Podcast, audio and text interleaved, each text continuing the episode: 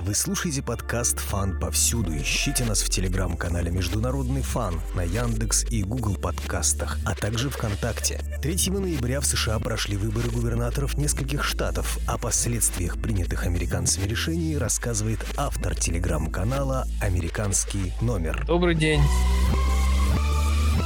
Начнем мы с результатов выборов в Вирджинии. Вирджиния у меня на канале и на сайте Риафан в колонке «Американский номер» уже появлялась, и появлялась она в контексте разразившегося там скандала а, вокруг образовательной системы США, когда несколько школ Вирджинии пытались продвинуть права трансгендеров в спорте, разрешить им участвовать соревнованиях противоположного пола, которым они родились. Этот выпуск вызвал негодующие комментарии у наших слушателей. Он называется «Что происходит в системе образования США?». Это все происходило перед выборами, и сейчас мы уже смотрим на ситуацию после выборов. Итак, традиционно в Вирджинии соревновалось два кандидата от двух партий, потому что в США много есть партий, но мы знаем, что самые сильные — это республиканская и демократическая. И от республиканцев в выборах участвовал Глен Янкин, от э, демократической партии Терри Маколев. Янкин, это, который республиканец, еще раз напоминаю, он бывший инвестиционный директор компании Carlyle Group. Маколев уже был несколько лет в политике, Насколько мне известно, он служил на должности члена Ассамблеи Вирджинии. Это законодательный орган этого штата. Вирджиния вообще всегда была штатом демократическим. Это штат, где чаще всего побеждали демократы, где демократы были популярнее республиканцев. Вирджиния победил Байден в ходе президентских выборов. Но 3 ноября произошло удивительное и совершенно неожиданное для всех, в том числе противоречащие опросам, которые были проведены социологами. Да? Лидировал все-таки демократ Терри Маколев, хотя вопросах тоже, так скажем, отражали вот эту вот ситуацию напряженную, что республиканцы слишком много уже набирали голосов предварительно. В конце концов, никто не ожидал, что республиканцы выиграют. Хотя по нашему предыдущему разговору победа республиканцев в Вирджинии была вполне очевидной. Я бы не сказал, что это прям было настолько очевидно, и я объясню чуть позже, почему. Так вот, э, Глен Янкин набрал 50 47% голосов по результатам, а Терри Маколев, демократ, 48,3%. Какие особенности вообще были на выборах этих? Во-первых, явка была выше, и это была самая высокая явка с 1997 года. Во-первых, она была обусловлена доступом к досрочному голосованию. Очень много людей в Вирджинии проголосовали досрочно. Это примерно 1,1 миллион из 5-9 миллионов человек потому что в Вирджинии э, не так давно новое законодательство было принято, которое позволяет запрашивать открепительное удостоверение для голосования без причины и голосовать за 45 дней до выборов. Независимо от того, инвалид ты или там, да, по каким-то причинам не можешь выйти из дома для того, чтобы проголосовать вовремя, или ты там болеешь коронавирусом. Абсолютно любой человек, согласно новому законодательству, может запросить открепительное удостоверение и пойти проголосовать. На это все поставили и кандидаты, республиканец, и демократ, и люди, которые вели статистику выборов, они отметили, что свои партийные базы и республиканцы, и демократы существенно мобилизировали для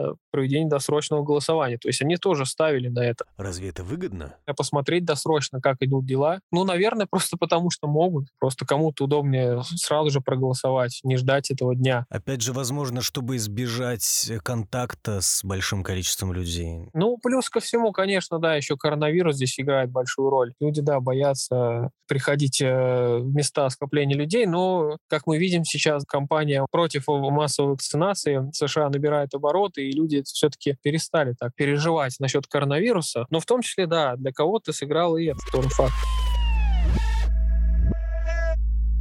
Явка была повышена в результате высоких расходов на избирательную кампанию. Очень много потратились и с одной, и с другой стороны. Республиканец собрал меньше потому что все-таки это не правящая партия, и сейчас в стране их поддерживает меньше народу, меньше представителей бизнеса, чем э, республиканцев. Но, тем не менее, он, как бывший все-таки инвестиционный директор, собрал 49 миллионов долларов. И, прошу заметить, 20 миллионов долларов он доложил из своих средств, практически половину. Маколев собрал больше, как я сказал, 55 миллионов долларов. К сожалению, не удалось мне найти конкретной информации, откуда пришли к нему средства. Я имею в виду большая их часть. Какую-то часть а, было пожертвовано вот из общего фонда демократического, который везде выделяет на выборы. Какая-то часть, конечно, им собственными средствами была пожертвована. Но, тем не менее, на рекламу потратили Янкин 21 миллион долларов и 31 миллион демократ потратил. Ну, то есть демократ, по сути, на рекламу потратил больше, чем республиканец. Судя по статистике, вообще, в принципе, обычно так бывает, что кто больше тратит, затем первенство идет. Но даже при этом всем э, демократ не смог победить. Причем значительную сумму. Да, да, да. По-моему, от трех до шести там каждый потратили на рекламу в интернете. Но в основном вот эти средства, которые я сказал, да, 21 миллион долларов, 31 миллион долларов, это все пошло на рекламу на радио, на ТВ. То есть она наиболее дорогостоящая, и до сих пор ставит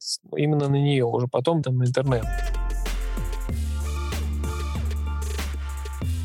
Янкин большую ставку делал на образование, сохранение консервативных им тенденций в образовании. То есть мы знаем, что Янкин много посещал школы, в которых происходили скандалы по вопросам полов и меньшинств. Много говорил о том, что он уберет изучение расовой теории школ. Родителям будет э, дано больше прав, потому что сейчас эти школьные советы, да, они просто не дают некоторым родителям высказываться, элементарно затыкают и запугивают, и даже пытаются спровоцировать правоохранительные органы, органы безопасности американские, пытаются спровоцировать их, возбудить уголовное дело на таких вот родителей, да, которые придерживаются консервативных взглядов. И Глен Янкин э, обещал с этим всем бороться, но при этом он свою кампанию строил на том, что он как бы от Трампа держится на расстоянии. Потому что мы знаем, что все-таки упоминание Трампа бередит некоторые раны у американцев, и иногда можно проиграть даже, так скажем, своих избирателей, потому что не все республиканцы любят Трампа. Вот. Даже видные политики-республиканцы осуждали его и говорили о том, что он загнал республиканскую партию в канаву. Но такие высказывания были слышны в основном от Рино, Republican in name only, это республиканцы только по названию. Обычно они такое говорят, которые являются как бы республиканцами, но на самом деле демократы. А те, кто действительно республиканцы, они не поддерживали и не критиковали, то есть нейтрально стороне от всего этого. Ну и действительно, Трамп противоречивая фигура, и поэтому опасно было с этим заигрывать. Поэтому, да, он не касался этого, а говорил все по делу. Ну, а, соответственно, его противник Терри Маколев, он выступал за вот эти все реформы. Ну, в общем, типичный демократ. Мы будем поддерживать там меньшинства, что мы будем бороться за права трансгендеров в школах. Абсолютно противоположная позиция, но, как э, мы видим, Вирджиния, она все-таки популярность не снискала. Теперь демократам будет очень очень трудно на промежуточных выборах в 2022 году. Это уже очень близко. Что это такое промежуточные выборы? Промежуточные выборы, выборы в Конгресс. И демократам будет э, тяжело в этом штате, потому что сейчас к власти придет республиканец, и как бы там ни было, когда все-таки человек у власти, у него больше ресурсов, и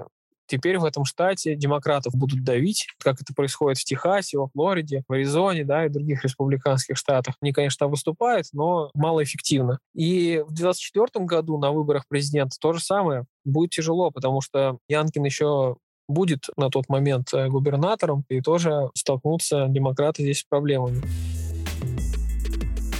62% белых мужчин проголосовало за Янкина. Черные голосовали 86% за Маколифа. То есть в основном чернокожие голосовали за демократа. Он много обещает меньшинствам, много обещает чернокожим, и понятное дело, что они его слушают. Кроме того, видят эту поддержку. Они видят, что когда доходит до преступлений с их стороны, да, их так себе преследуют. Не очень охотно. Гораздо охотнее преследуют тех, кто американским флагом размахивает и говорит о консерватизме и патриотизме. Вот опять же у вас на канале эти видео, когда происходит грабеж среди бела дня, э, люди выносят из магазинов просто не то что сумки или там какие-то пиджаки, предметы одежды, а... Целые коробки, да. Может быть, я чего-то недопонимаю. Сотрудник говорит, да, не вмешивайся, иначе тебя уволят. Вот, и люди э, пишут в комментариях, ну вот правильно говорит. Но с другой стороны, конечно, правильно, да, зачем рисковать, потому что могут застрелить, все-таки Америка Америка, у каждого есть пистолет. Но логичный вопрос, почему магазины не поставят надлежащую охрану у себя? Почему? Разве это кто-то запрещает делать? Нет, никто не запрещает. Но охраны там не стоит. А если она стоит, она непонятно вообще чем занимается. Кого они вообще задерживают? Мальчиков, которые крадут, я не знаю, леденцы. А вот сейчас, пожалуйста, у них тоннами товары увозят. Вот, а там никто э, никаких мер не предпринимает. Боятся, потому что все понимают, что сейчас такой вот э, политика партии, что нельзя трогать борцов с расизмом. А борцы с расизмом очень часто такими вещами балуются, очень часто забегают в магазины. Это они так говорят, что они берут компенсацию за, за годы белого расизма. Действительно, так вот и говорят так и отмазываются. Хочу сказать, что демократические средства массовой информации, левые да, средства массовой информации, они всему этому верят, они все это поддерживают и воспринимают это все как должное. Ну и, соответственно, латиносы. 66%. То же самое, Маколев за демократов. Ну, женщины 50% за Янкина, за республиканцев, и черные 86%, как и мужчины черные, за Маколифа. То есть, опять же, и в женщинах тоже здесь расслоение. А были какие-то уже последствия выборов в э, Вирджинии? Какие-то уже законы приняты? Пока еще последствий никаких не было, серьезно. На самом деле, это очень короткий срок, там, неделя с небольшим. Пока Глен Янкин, скорее всего, будет принимать дела и должность, это все растянется на, ну, может быть, парочку месяцев. А потом он уже, когда освоится должности, я думаю, что нас ждут законы аналогичные законам Техаса, аналогичные законам Аризоны. Это будут принимать э, билли, которые будут бороться вот с некоторыми федеральными законами, которые республиканцам не нравятся. То есть это и об оружии, по миграционной да, проблеме, ну и, соответственно, образование. Янкин обещал, и здесь тоже будет все это сделано. То есть, э, скорее всего, он отменит эту обязательную расовую теорию, которая в результате весьма расистской получается. Критическую расовую теорию, да, скорее всего, ну, я думаю, что сделают так, позволят э, родителям, да, самим решать, преподавать ее или нет. То есть, а чтобы родители сами решали, это нужно следить за тем, каким образом формируется школьный совет. А школьные советы уже регулируют законодательство, и за этим все смотрят какие-то органы. Это все одно за другое цепляется, и понятное дело, что рыба-то гниет от головы все равно. А будут ли применяться, как вы считаете, какие-то репрессивные меры? По наблюдению, по моему, республиканцы репрессивные меры особо не принимают. Действуют строго по закону, но им этого хватает потому что сторонники демократов и левые, они очень часто действуют в разрез законом. То есть, например, некоторые политики демократические всерьез говорят о том, что лутинги и грабежи — это мирный протест. Таким вот негласным образом поощряют э, людей дальше чинить беспорядки. Да? Сейчас демократы из правового поля выходят, а республиканцы, они находятся четко в правом поле, и им этого достаточно. А демократы репрессивные меры могут принимать, и они это делают в штате Чикаго планировали расформировать некоторые отделения полиции, потому что они якобы городу несут не порядок, а зло. И это несмотря на то, что там а, от одних перестрелок страдает каждую неделю там людей. Да, конечно. Сейчас они назад э, сдали, сейчас они, наоборот, просят помощи, потому что они все это начали реализовывать и поняли, что город начинает потихонечку грязнуть насилие. Я не знаю, но они действительно настолько глупые или это такая вот целенаправленная политика. Склоняюсь все-таки к первому, когда вижу вообще лицо Лайтфуд, губернатор Чикаго,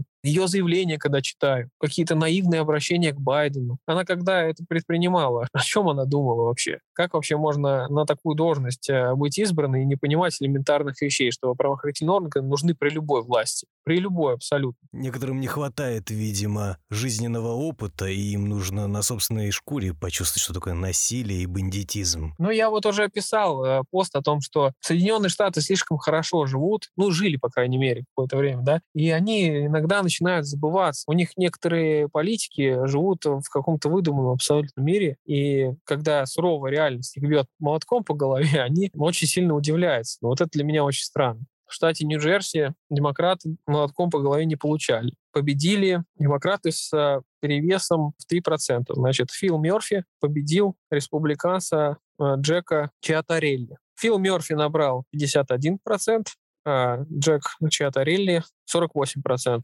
республиканцы очень были близки к победе. Это был тоже всегда демократический штат. И э, с таким перевесом демократы не побеждали никогда. То есть они всегда побеждали с большим. Чуть ли не 11% перевес обычно был. Социологи еще забили тревогу задолго до выборов, потому что они тоже провели опросы, и опросы удивили всех. Они показали, что республиканцев очень много людей стало поддерживать. Это на самом деле феномен. Буквально все недавно ненавидели Трампа и республиканцев, да, а вот года не прошло, да, и уже Представляете, как ситуация меняется в сторону республиканцев опять? Правило такое есть в политической жизни. Действующая власть, она всегда будет непопулярней оппозиционной ей. народ, он быстренько забывает все, и через 4 года он уже опять поддержит, если она, например, не находится у власти. Бездействие критиковать тяжело. Когда человек что-то делает, конечно же, его легче. Типичная тактика демократов. Мочил он своего соперника через Трампа, потому что Чиатарелли открыто поддерживает Трампа. Он привязывал ему чуть ли там не экстремизм, что Чиатарелли экстремист, что он